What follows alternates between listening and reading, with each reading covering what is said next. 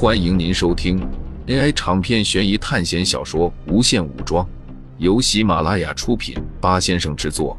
点击订阅，第一时间收听精彩内容。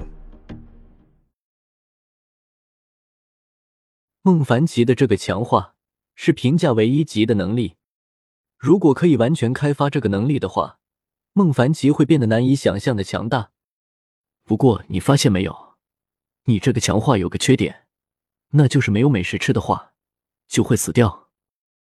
苏哲说道：“这可能是一项长期投资，因为要满足业绩强化评价的东西，一般都不会简单。”苏哲担忧的说道：“我选了很多个能力，考虑了很久，还是觉得这个比较适合我。”孟凡奇说道：“既然他已经考虑好了。”那么苏哲也不便多说什么，学校给出的评价是很准确的。它既然是 A 级的东西，那么无论是什么属性，都能有相应的价值。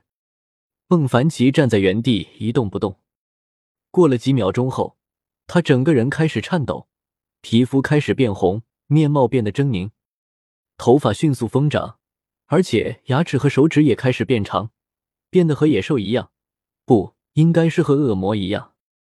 洛心，你把冷心带出去。苏哲看着正不断变大的孟凡奇说道。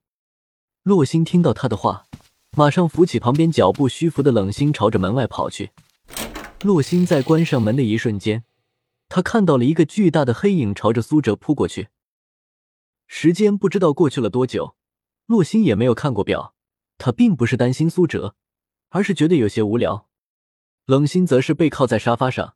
他很关心里面发生的情况，孟凡奇的强化肯定是出现了什么意外。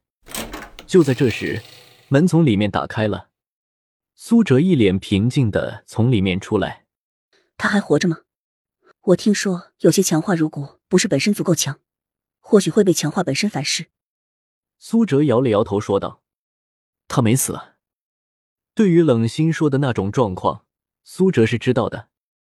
因为他自己身上也有两种这样的力量：死灵天使和死神代理人。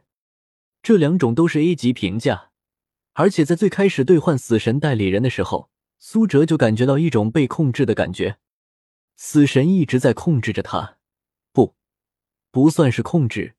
如果是控制的话，在咒月园中，苏哲也抢不了死神的灰色能量，仅仅是寄生罢了。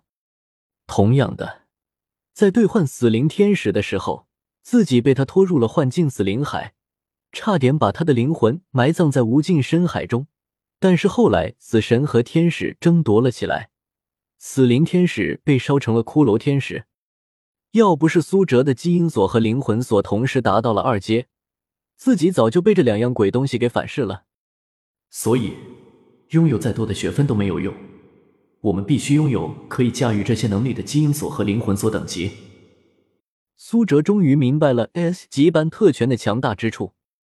孟凡奇已经解开了基因锁一阶，在兑换 A 级主强化的时候，都差点被反噬。当初苏哲才从入学考试中回来时，就兑换了 A 级别的强化，居然没有被反噬。果然是 S 级班提供的最适合的强化，完美的契合了苏哲的特性。避过了被侵蚀的下场，他是昏厥过去了，不过没有生命危险。等他休息够，就能醒过来了。苏哲说道：“时间真的是过得很快，仅仅是给两人兑换强化，就已经度过了一整天。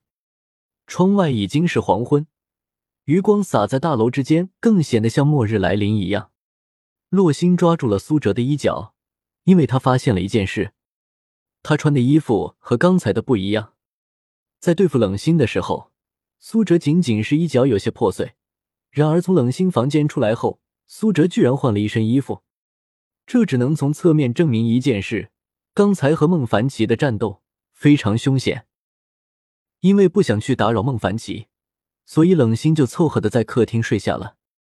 不过他们几人住的宿舍真的是非常宽敞。就连客厅的沙发都比一般的床宽敞舒服。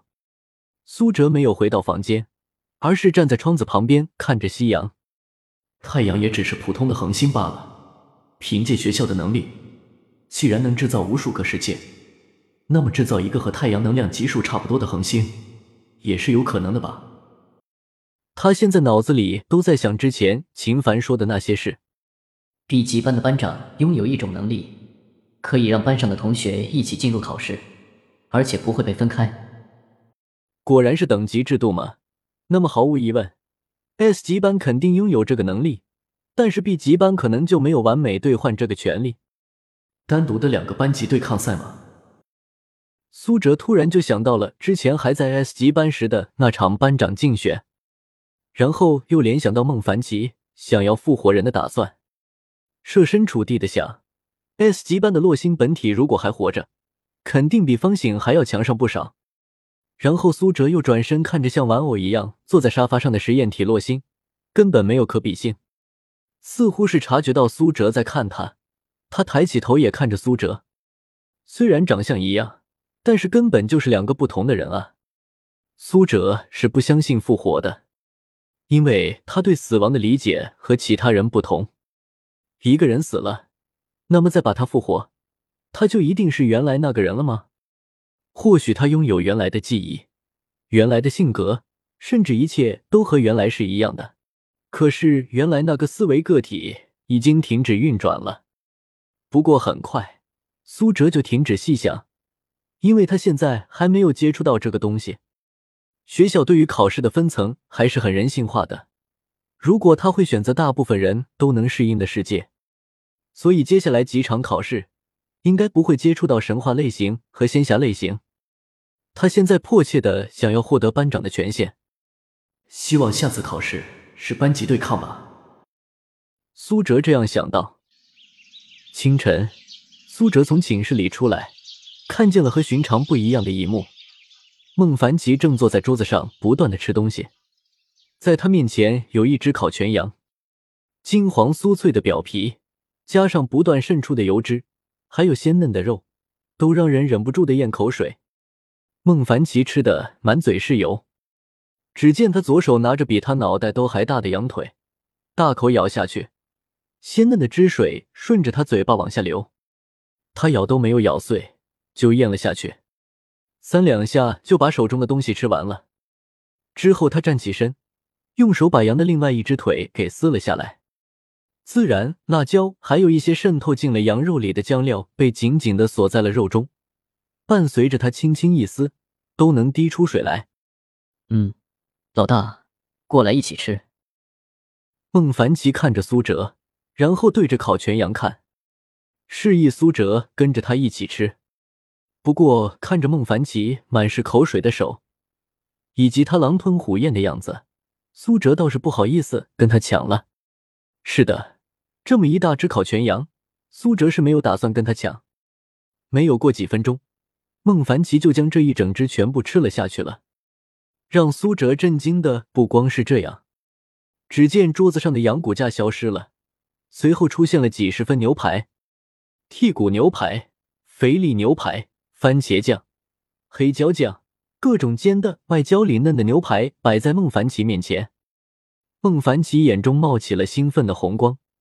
他根本不管这些牛排是不是很烫，直接就用手抓着牛开始吃了起来，几乎是两口就吃掉一个。冷心比苏哲起来的还要早，与其说是起来，不如说是被孟凡奇吵醒的。